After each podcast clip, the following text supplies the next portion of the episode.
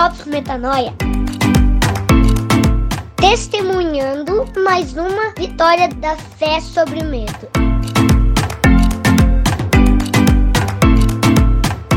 Oi, gente, Mari Moraes por aqui e o Drops Metanoia de hoje é especial para essas pessoinhas, né, que tem mania de ouvir podcast. Eu imagino que se você ouve um podcast como Metanoia, e em particular o Drops, é porque você está interessado em teorias, em formas e ferramentas de evitar sofrimento, de melhorar suas relações, melhorar sua vida, desenvolver sabedoria, né, para que tudo fique mais fácil de encarar. Já dizia o célebre Jaiminho, né, do Chaves, é preciso evitar a fadiga. Mas, fazendo uma citação mais cult, digamos assim, Rubem Alves também falou que sabedoria é sofrer pelos motivos certos. Ninguém aqui tem a pretensão de evitar totalmente o sofrimento na vida, né?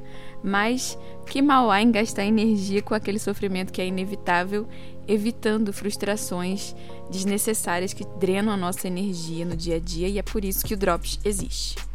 Eu tenho que confessar para vocês que esse está sendo um dos drops mais difíceis de gravar. Na verdade, é o drops mais difícil de gravar, porque eu estou tentando transmitir o meu maior medo nesse episódio.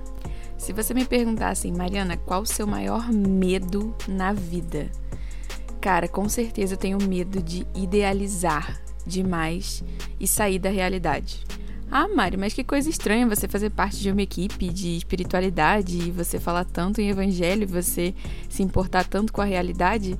Justamente, eu acredito que o evangelho, ele é uma boa notícia para as pessoas que encaram a realidade. E eu acho que o que a sociedade propõe em geral é uma alienação, é uma desconexão da realidade, é você não olhar, não observar as ruas, os acontecimentos na sua casa, não observar as pessoas, ficar dormindo, focado em sobreviver barra ter prazer e não abrir os olhos para a realidade que está te cercando, sabe?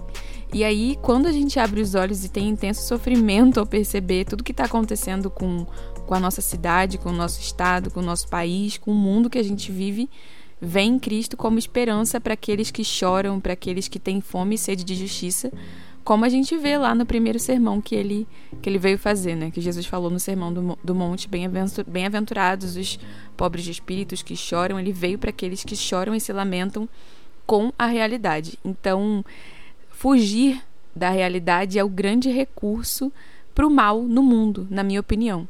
São as pessoas que negam a realidade e acham que podem viver a vida fugindo. Na verdade, morrer em vida fugindo. E eu sei que eu tô sendo meio profunda, perdoa esse meu jeitinho, mas eu queria abrir meu coração aqui para vocês de que esse medo de idealizar as coisas, esse medo de não abrir os meus olhos, principalmente na minha vida pessoal, é, é, um, é algo que me aterrorizou muito desde sempre. O medo de, de me frustrar profundamente com amigos ou com algum parceiro por entender, por perceber as coisas de uma forma equivocada e lá na frente descobrir que eu entendi tudo errado e perdi tempo e me machuquei e fiquei dando voltas em coisas que eu não deveria gastar tempo, sabe? E esse medo de idealizar coisas que, que não são desse jeito que eu idealizei me levou a uma obsessão por muito tempo em entender, entender, entender, observar, analisar, analisar, inclusive estudar também ferramentas para compreender o que está acontecendo com a minha família, compreender o que está acontecendo no coração das pessoas que eu amo, na crença de que se eu entendesse o porquê das coisas, o porquê das pessoas agirem de determinada forma, eu evitaria o sofrimento, evitaria a decepção. Então, com essa prosa toda, eu espero que você tenha entendido por que que esse Drops é dedicado a pessoas como você que gostam de podcasts que falam justamente sobre mecanismos de evolução, aperfeiçoamento que muitas vezes mascara um grande medo no nosso coração, que é o de decepcionar, né, alguém ou se decepcionar profundamente com pessoas que a gente ama. E aí a gente cai nesse caminho de pensar que entendendo bem as coisas a gente vai se decepcionar menos.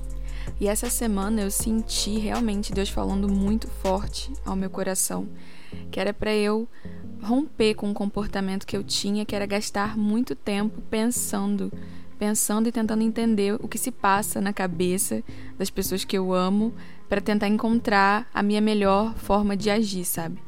Eu senti muito forte que era para eu substituir esse tempo de pensamento por convivência e deixar que os fatos digam as coisas, deixar que o tempo junto diga as coisas e não mais tentar categorizar ou classificar ou entender ou justificar qualquer comportamento meu ou de alguém com teorias ou conceitos do porquê alguém faz isso ou aquilo. Eu fiquei bem constrangida de olhar para essa Mari e perceber que toda essa necessidade de entender e prever para onde as coisas estão indo ocultam uma Mariana muito, muito medrosa. Eu vou dar alguns exemplos práticos para ficar mais fácil de visualizar o que eu estou querendo dizer. Vamos falar, por exemplo, de mãe e filha. Não é o caso, graças a Deus, tá tudo bem aqui com a minha mãe. É, mas, por exemplo, eu tô frustrada com o comportamento da minha mãe e eu começo a tentar entender por que, que ela falou comigo desse jeito, por que, que ela tá agindo dessa forma. E aí começo a fazer teorias de regressão, a tentar pensar, por exemplo, como foi a infância dela, a entender o que tá por trás daquele comportamento.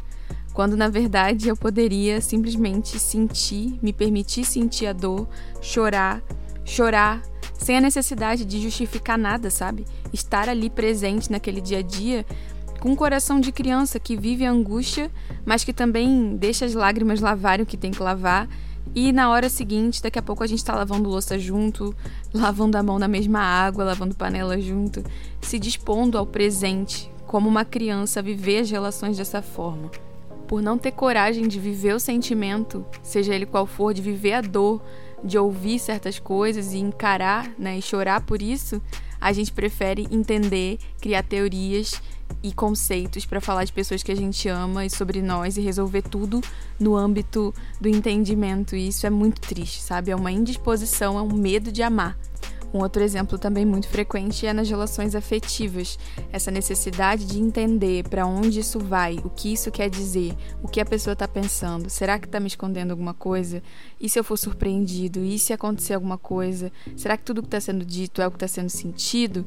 Todas essas perguntas ocultam também uma indisposição para experimentar o presente, sabe? Para estar de coração aberto, entregando ali naquele momento o afeto e também vulnerável para o sofrimento.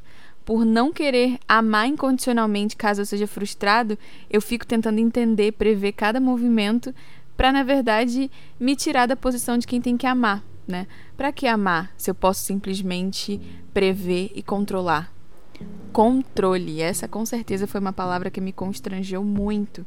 Foi muito difícil confessar para mim mesma que toda essa necessidade de entendimento, que eu colocava um nome bonito, né, de evolução, em muitos sentidos, na verdade, ocultava uma necessidade de controle. E todo controle é uma indisposição para amar, porque o amor não é controlável. O amor não é entregar uma coisa legal. O amor é entregar tudo como Deus amou o mundo, entregando aquilo que ele tinha de único, a vida do seu filho. Então, por não querer entregar o que a gente tem de melhor, a gente se esmera em entender, entender, entender, entender, para na verdade controlar o problema e não deixar ele chegar até a gente. Sendo que o amor é a vulnerabilidade quando só quem está disposto a encarar a explosão da bomba e vulnerável a isso vai também estar sensível à chuva de afeto. Não tem como se abrir para as coisas boas de uma relação e não estar disponível também para as feridas. Você já deve ter ouvido que nosso corpo é templo do Espírito Santo, né? E se você olhar, por exemplo, a maquetezinha do templo, só há uma porta, e a mesma porta por onde entram os pães, as ofertas que colocavam né, lá na, naquelas mesas no lugar santo no templo, é a mesma porta por onde se via entrar o cordeirinho a ter o sangue derramado e o sofrimento também ser experimentado. E tá sendo uma baita revolução na minha vida pegar esse tempo que eu gastava pensando, pensando e construindo ideias, direcionar para interação prática concreta no chão da vida. Quanto tempo será que a gente gasta tentando entender as coisas para economizar tempo, né? Eu espero de verdade que você se confronte com a possibilidade de que se você se vê com uma necessidade muito grande de entender tudo o tempo inteiro, isso oculte uma vontade, na verdade, de controlar e não de amar, como muitas vezes a gente gosta de se enganar, né? e que as palavrinhas do apóstolo Paulo grudem no nosso coração, que não adianta entender todos os mistérios, os segredos e ter fé para mover montanhas e não ter amor. De nada se aproveita. Ao fim e ao cabo, a gente não quer entender e ser entendido. A gente quer carinho e misericórdia. Até a próxima.